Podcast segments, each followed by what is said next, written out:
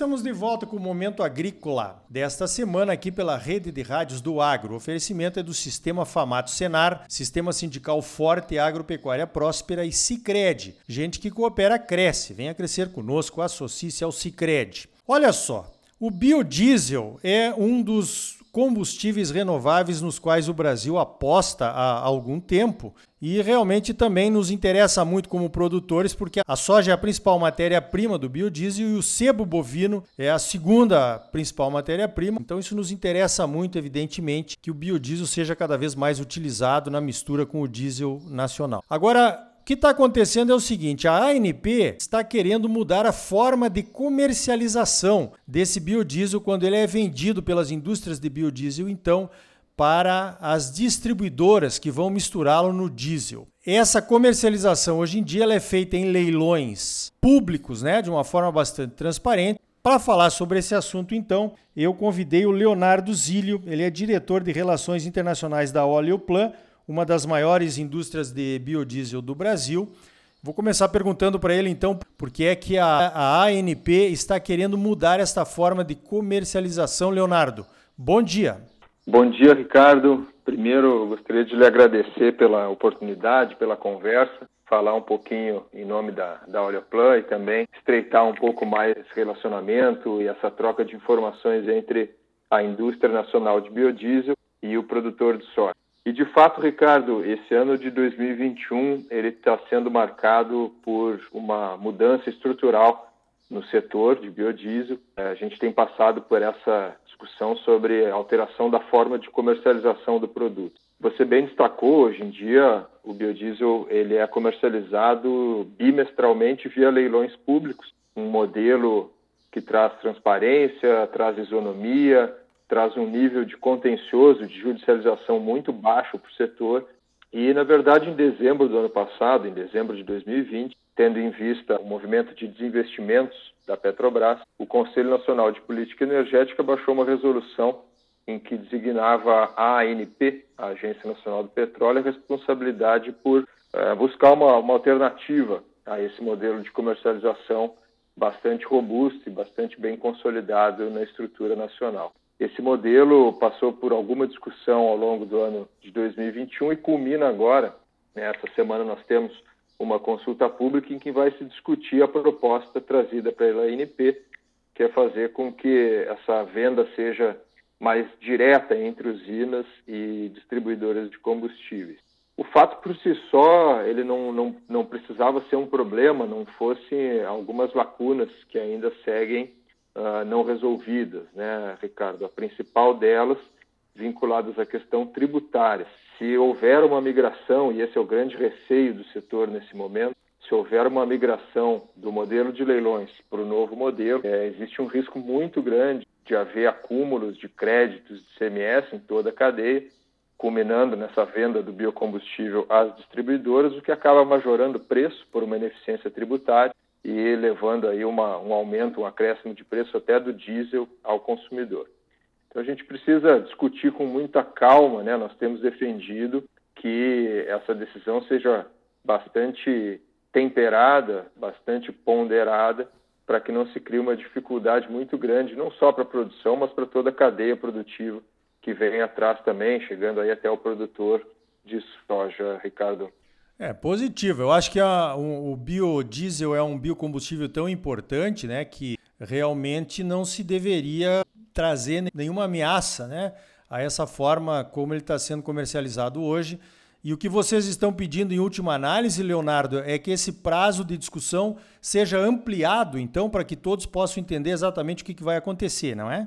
É exatamente isso. Esse, eu diria que é, o, é a proposta, né, a sugestão uh, fundamental do setor é que se possa discutir os desdobramentos, as consequências desse ajuste regulatório com um pouco mais de parcimônia. Né? O modelo vigente, ele é um modelo que, na verdade, foi desenvolvido ao longo dos últimos 15 anos. Ele é um modelo que foi amadurecendo ao longo do tempo. É lógico que é um modelo que pode ser aprimorado. Né? Todo modelo regulatório, com amadurecimento dos mercados, e o biodiesel não é uma exceção à regra, são modelos que podem ser melhorados, né? a fim de, de trazer sempre mais concorrência, um produto sempre de melhor qualidade, ao consumidor, e isso vem sendo feito no setor ao longo dessa última década e meia. A grande insegurança que se traz nesse momento é que nós estamos basicamente destruindo um modelo de 15 anos de estruturação por algo muito incerto. Né? A própria Agência Nacional do Petróleo foi feliz em destacar na sua nota técnica que embasa essa proposta, que o fator fundamental, na verdade, a variável número um para que o modelo proposto fosse apresentado foi o tempo. A agência não pôde se debruçar sobre outras formas de comercialização porque não deu tempo. Acho que é justamente isso que o setor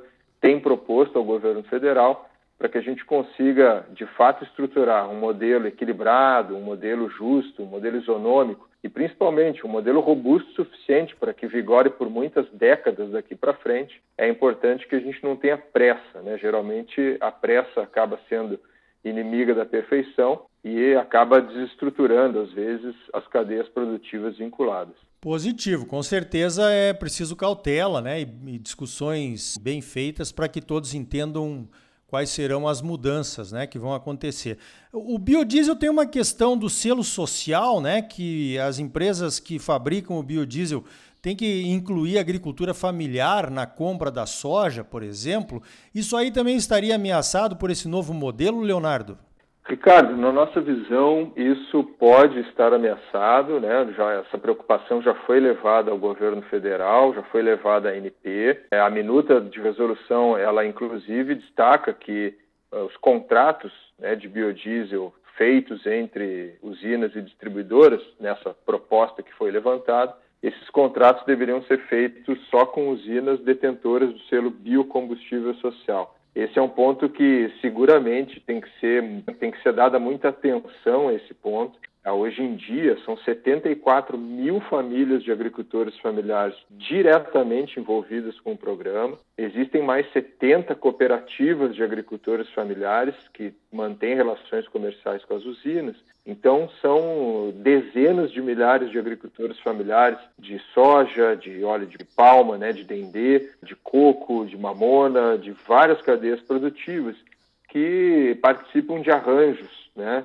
produtivos, arranjos que geram renda, geram valor no campo junto às indústrias de biodiesel. É, existe uma preocupação muito grande é, que a falta de controle, a falta de transparência possa prejudicar essa inserção da agricultura familiar. Então, a nossa proposta é que, de novo, se tenha cautela na mudança, se garanta que, de fato, a agricultura familiar, que é um dos pilares do Programa Nacional de Biodiesel, esteja envolvida nesse novo modelo, seja ele é, o modelo que se propõe seja um modelo melhor que pode ser desenvolvido nos próximos meses e que se tenha um instrumento de controle, né, de que de fato a parcela mínima aí de 80, a proposta setorial é que 90% do biodiesel comercializado no Brasil tenha vínculo, né, tenha seja de usinas que tenham a posse do selo biocombustível social do Ministério da Agricultura.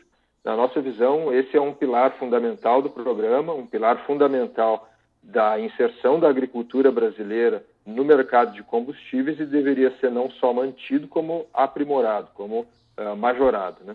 Ah, com certeza, né? Isso é um avanço interessante. Eu acho que a agricultura familiar participa diretamente de um, uma atividade bastante sustentável, que é a produção de biocombustíveis, e isso deve permanecer assim, sem dúvida nenhuma. Agora, Leonardo, evidentemente que todos acompanham essas altas aí no diesel, né? Muitas vezes alguns colocam que o biodiesel teria culpa nisso, porque a soja ela se baliza pelo preço internacional da soja, né? E não do petróleo, como é o caso do diesel. Eu, eu vejo, Leonardo, que muita gente uh, não está avaliando os benefícios indiretos que tem o uso do biodiesel no Brasil e a, o, olham simplesmente o preço, né, o reflexo do preço no preço final do diesel.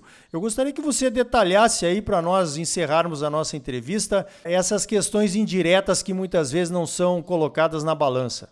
Ricardo, essa é uma das questões fundamentais, né, que eu acho que, que são às vezes pouco discutidas na nossa na nossa sociedade, né? Nós muitas vezes olhamos preço, mas não olhamos valor o mundo inteiro, todas as sociedades desenvolvidas caminham rumo à descarbonização das suas economias.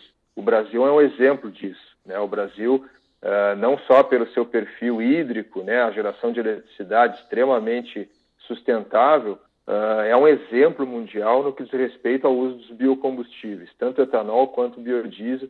Nós sempre estamos em posição de liderança e como líderes temos que dar o exemplo a todas as nações, né, mas de como que nós podemos melhorar e, aprimorar e cada vez utilizar os biocombustíveis em maior uh, quantidade. Então, eh, desvinculando um pouco essa discussão a questão do preço em si, é muito mais caro para as sociedades não fazer nada e deixar essa conta para ser paga daqui a 15, 20, 30 anos do que a gente conseguir seguir um caminho, nós temos uma diretriz firme e não nos desviarmos dessa diretriz para que nós tenhamos matrizes energéticas cada vez mais limpas. A gente pode falar, por exemplo, da redução de emissões de gases de efeito estufa. É, o biodiesel de soja ele emite entre 70% e 75% menos gases de efeito estufa do que o diesel mineral. Se a gente considerar os resíduos, né, como você destacou, Ricardo, no começo da nossa conversa, é, 20% da produção de biodiesel é de sebo bovina, de gordura animal. Esse biodiesel emite 94% menos gases de efeito estufa. Essa gordura animal, esse sebo, no passado longínquo, ele era às vezes descartado no meio ambiente, queimado, até enterrado. Hoje em dia ele é utilizado para a produção de biodiesel. Tem um estudo da EPE interessante também, que saiu em fevereiro desse ano, que mostra que quanto mais biocombustíveis nós utilizamos, mais mortes nós evitamos. Mortes por inalação de, de poluentes nas grandes cidades. Então, assim, Ricardo, a gente acredita muito, né? A Oleoplan acredita muito na, na expansão do uso de biodiesel, acredita muito na expansão do uso de combustíveis renováveis e acredita muito que o Brasil vai seguir sendo um exemplo para o mundo todo ao cada vez utilizar mais biocombustíveis na sua matriz energética. De novo, eu acho que nós precisamos cada vez mais olhar para o valor que está embutido em cada litro de biocombustível contra o valor que está embutido em cada litro de diesel fóssil e toda a sociedade participar dessa discussão para que a gente consiga, né, é, de uma forma bastante sustentável, cada vez mais evoluir na utilização desses produtos e tornar a nossa matriz energética e econômica cada vez mais descarbonizada. Muito bem. Eu conversei então com o Leonardo Zílio, diretor de Relações Institucionais da Oleoplan, a respeito desta discussão para a mudança da forma de comercialização do biodiesel entre as indústrias e as distribuidoras. Leonardo, parabéns pelo trabalho e obrigado pela tua participação aqui no Momento Agrícola. Ricardo, eu que agradeço e sempre à disposição aqui pela Oleoplan. Um grande abraço. Então tá aí. Olha, a CNA também defende que seja dado mais prazo para se estudar melhor outras opções a esse leilão público do biodiesel para as distribuidoras. Vamos ver se a ANP vai conceder após a audiência pública que aconteceu na última sexta-feira. No próximo bloco, a situação da pecuária de corte no Brasil com o fechamento do mercado da carne para a China. O que devemos aprender com essa crise, hein? é logo depois dos comerciais. E ainda hoje, a CPR Verde, uma possibilidade real de remuneração dos ativos ambientais dos produtores rurais. Voltamos em seguida com mais momento agrícola para você, num oferecimento do Sistema Famato Senar, Sistema Sindical Forte e Agropecuária Próspera. E Sicredi, gente que coopera cresce. Associe-se ao Sicredi e venha crescer conosco. Não saia daí, voltamos já.